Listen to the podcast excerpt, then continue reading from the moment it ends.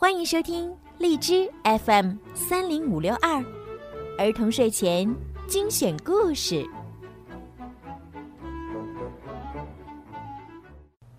亲爱的小朋友们，你们好，我是每天给小朋友们讲睡前故事的小鱼姐姐。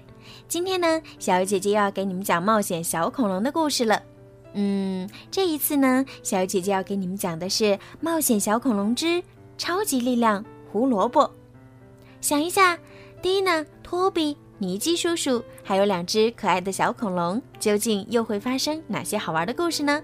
让我们一起来听今天的故事吧，《冒险小恐龙之超级力量胡萝卜》。人物简介：尼基叔叔，双胞胎兄妹俩的叔叔。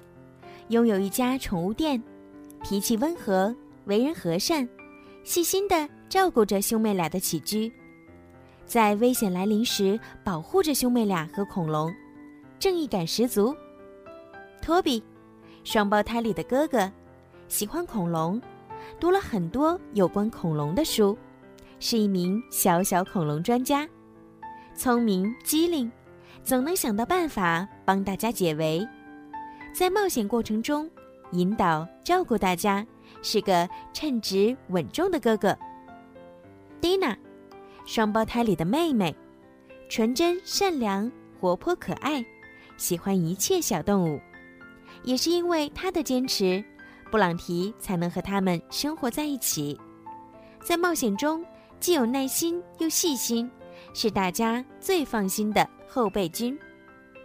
布朗提，一只。黄色的小恐龙，远看也许你会觉得它是一只大脚的腊肠狗。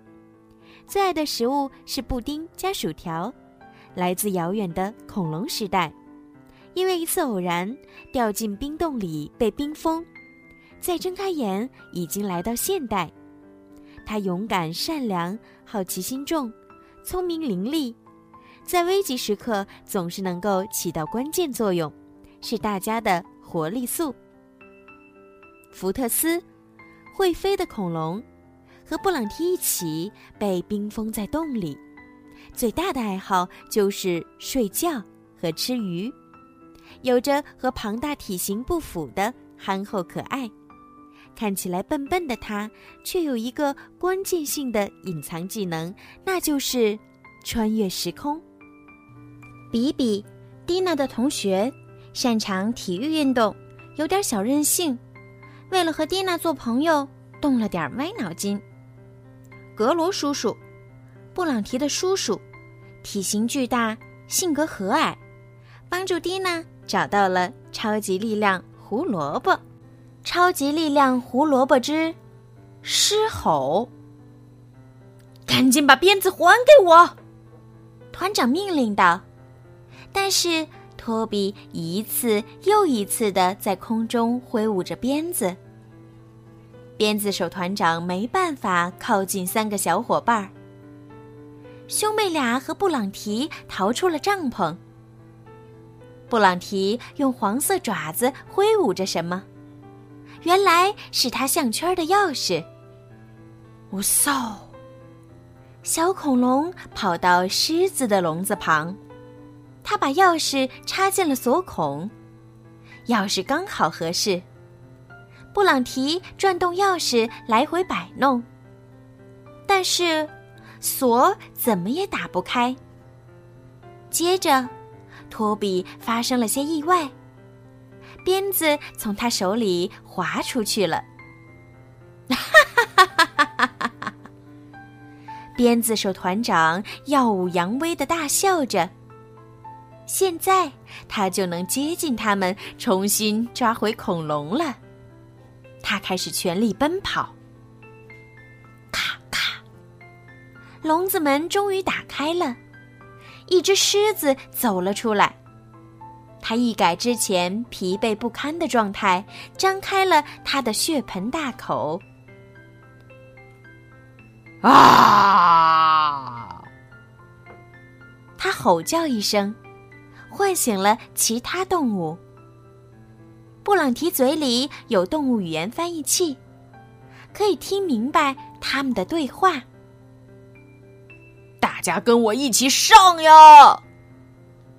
他的咆哮传达了这个意思。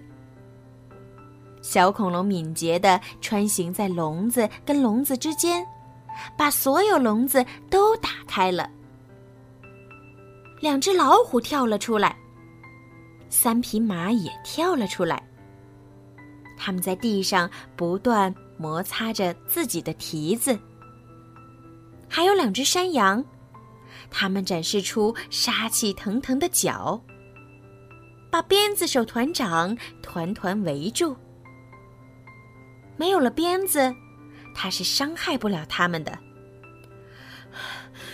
走开，离我远点儿！他气喘吁吁地说。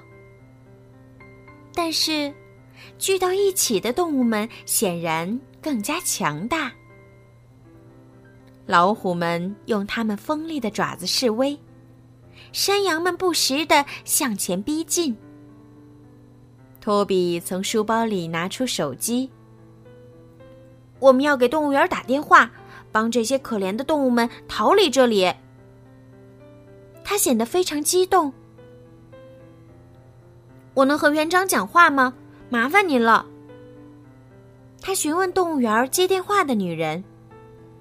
托比和蒂娜前不久在电视上看到过这位园长。园长亲切的听了托比的话，并答应他们立刻前往。至于布朗提，他是一定不能看到的。托比把书包里的学习用品给了妹妹，清空了书包。小恐龙跳进背包，托比就背着它回家了。好啦，今天的《冒险小恐龙之超级力量胡萝卜》就讲到这儿了，小朋友们可以期待一下下一次的连载哦。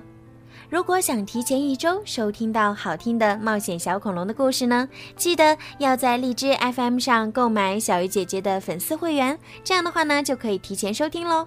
而且呢，小鱼姐姐也会不定期的在粉丝会员中抽出幸运的小耳朵送上礼物哟。好啦，晚安。